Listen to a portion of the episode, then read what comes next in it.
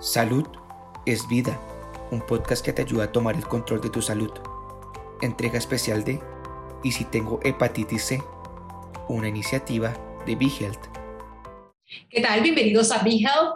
Hoy me complace tener de invitada a la reconocida doctora Rosado de Ponce, eh, que va a estar hablando precisamente de lo que estamos celebrando, que es precisamente concienciar sobre la hepatitis, las enfermedades, enfermedades en el hígado. Y vamos a tocar un tema que muchas personas nos han pedido y se trata de la hepatitis C, porque eh, el contagio ha continuado, valga la redundancia, en aumento y tenemos que promover que las personas entiendan la peligrosidad de la misma, ya que la Organización Mundial de la Salud ha sostenido y recomienda que las personas sepan lo que es la hepatitis C y qué, qué provoca para que tengamos una vida más sana, que no lo tomen como si es algo bien casual, porque no lo es, tiene unas consecuencias nefastas, pero también se puede tratar y curar. Así que tenemos a la doctora especialista en ello. Doctora, lo primero que queremos hacer es preguntar sobre qué es la hepatitis C. Sí, muy buenas tardes. Eh, la hepatitis C es un virus contagioso. Eh, se transmite por el contacto de sangre contaminada. Va inflamando al hígado. La gran mayoría de los pacientes que se exponen desarrolla una hepatitis crónica, lo que es inflamación persistente en el hígado. Y esto con el pasar del tiempo usualmente puede transcurrir dos o tres décadas puede causar que el hígado se torne endurecido, lo que llamamos cirrótico. Y, con la cirrosis, pues vienen otras complicaciones serias como fallo hepático, necesidad de trasplante y carcinoma hepatocelular. Así que como tú muy bien eh, mencionas, eh, sus consecuencias pueden ser nefastas para la salud. ¿Cómo nosotros los pacientes nos podemos dar cuenta de que en efecto vamos por el camino de, la hepatitis C o que nuestro hígado está afectado por una u otra condición y que es momento de visitar al especialista?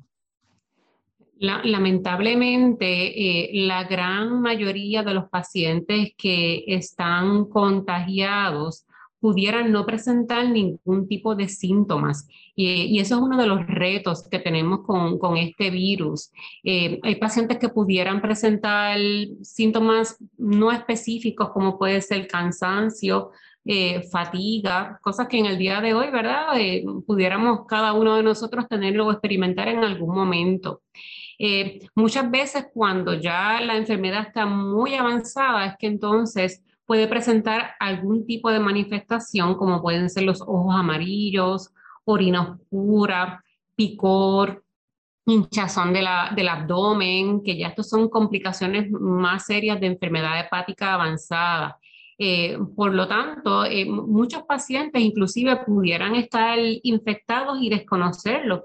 Y, y, se sabe que alrededor de cada cuatro de diez personas que están infectadas desconocen que, que, tienen el virus. Eh, y, la, importancia de, este tipo de, de, charlas es poder educar a la, a la, comunidad de médicos y de pacientes que es importante que se le exija a su médico que le haga la prueba de hepatitis C.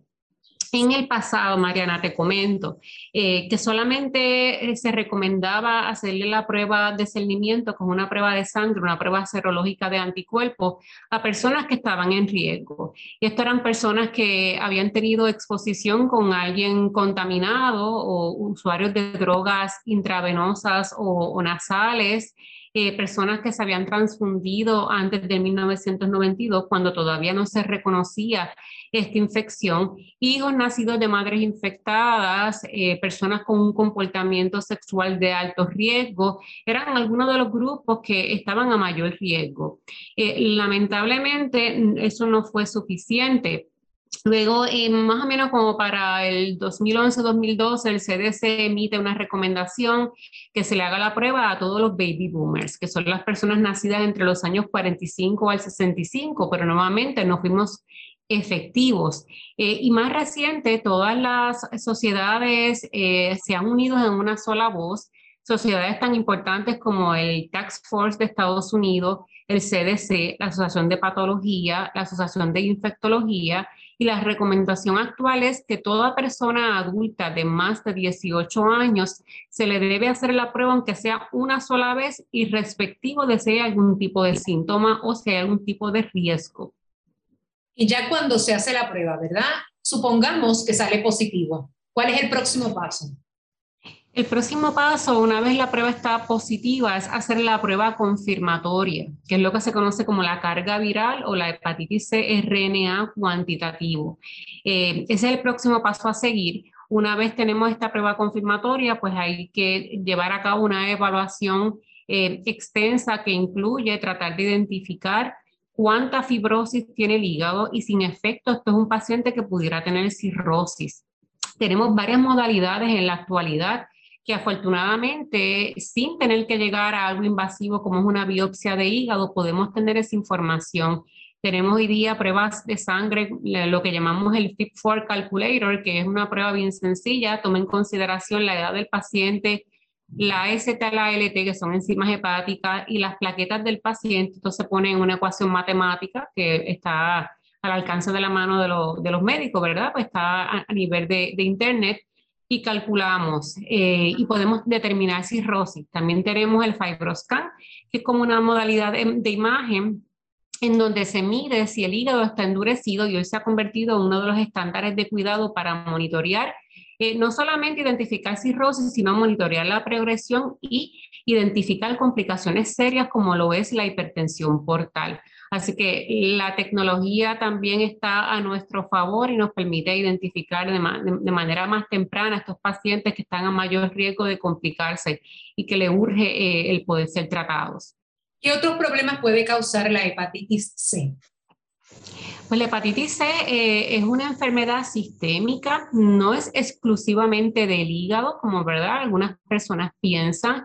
Eh, sabemos que hay una diversidad de manifestaciones extrahepáticas fuera del hígado, eh, que incluye manifestaciones a nivel de piel, dermatológicas, incluye manifestaciones a nivel del sistema nervioso central, incluye problemas renales, incluye problemas de vasculitis, en otras cosas. Y todas esas manifestaciones extrapáticas, otro de los criterios adicionales para eh, considerar el tratamiento es rápidamente. El hecho de que uno se haga una prueba, ¿verdad? Y le salga alto las pruebas de enzimas hepáticas, ¿es motivo de preocupación? Cuando las enzimas hepáticas están elevadas, yo siempre le, explico a mis pacientes, le digo, bueno, eh, eh, el hígado es un órgano bien objetivo y las enzimas hepáticas nunca, nunca, nunca deben estar elevadas. Cuando están elevadas está ocurriendo algo. Hay un proceso inflamatorio y nos tenemos que dar a la tarea de investigar el por qué. Así que en aquel paciente que pudiera no tener síntomas, sin embargo, una prueba de rutina, encontrarse con elevaciones de las enzimas hepáticas, ese es otro criterio adicional para hacer la prueba de hepatitis C. Obviamente no hay que subestimar eh, el paciente ya infectado, que sabemos, hemos confirmado que tiene hepatitis C y que tiene enzimas hepáticas normales porque pudiéramos tener pacientes con fibrosis o endurecimiento en el hígado significativo con unas enzimas normales.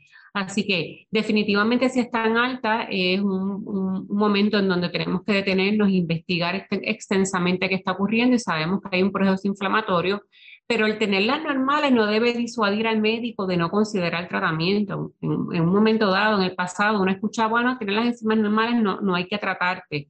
Y eso es un mito, es una falacia y tenemos que, ¿verdad?, eh, romper esa barrera como una de las posibilidades de, de no tratar al paciente. Si en ese caso eh, se le da tratamiento al paciente, ¿en qué consiste?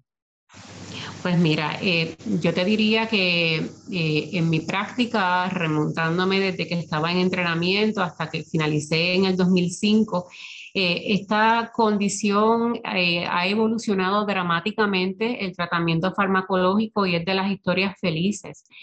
cuando nos remontamos a varias décadas atrás, la, la hepatitis se trataba con inyecciones semanales en combinación con ribavirina, un tratamiento que duraba alrededor de un año y que estaba plagado de mucha toxicidad y efectos secundarios.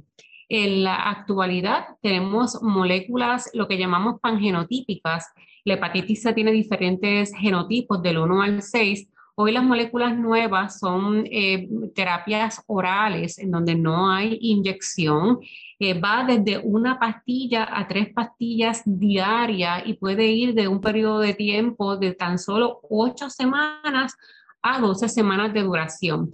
Eh, con una eficacia y con una eh, cura virológica o lo que llamamos nosotros la respuesta virológica sostenida de alrededor de un 98%. Así que uno de los mensajes importantes que siempre tratamos de llevar a, a, todo, a todos nuestros pacientes, a nuestra comunidad médica, es que hoy día la hepatitis C es altamente curable y respectivo de la población que estemos mirando, pacientes cirróticos, no cirróticos, tratados, no tratados previamente, todos esos pacientes pueden ser curados. Eh, y la data está, la data está y está, ¿verdad? La, la, experiencia clínica de todos aquellos que nos dedicamos a tratar esta condición no solamente que es curable, doctora, como usted ha señalado, sino que se puede prevenir con todo lo que usted ha señalado anteriormente, si tomamos en cuenta y nos cuidamos más. Muchas gracias por haber estado con nosotros, doctora. ¿Dónde lo pueden conseguir, por favor? Para mí es un placer. Eh, mis oficinas están ubicadas en el edificio por Ratapila, en, en la oficina 310. Allí estamos a la orden. Perfecto. ¿Y el teléfono suyo? Es el 787-842-0170. Perfecto. Muchas gracias por haber estado con nosotros en BeHealth. Espero que próximamente pueda compartir más con nosotros. ¿Te gustó el contenido? Recuerda que puedes seguirnos en tus redes sociales favoritas. Búscanos como BeHealthPR y no te pierdas nuestras actualizaciones.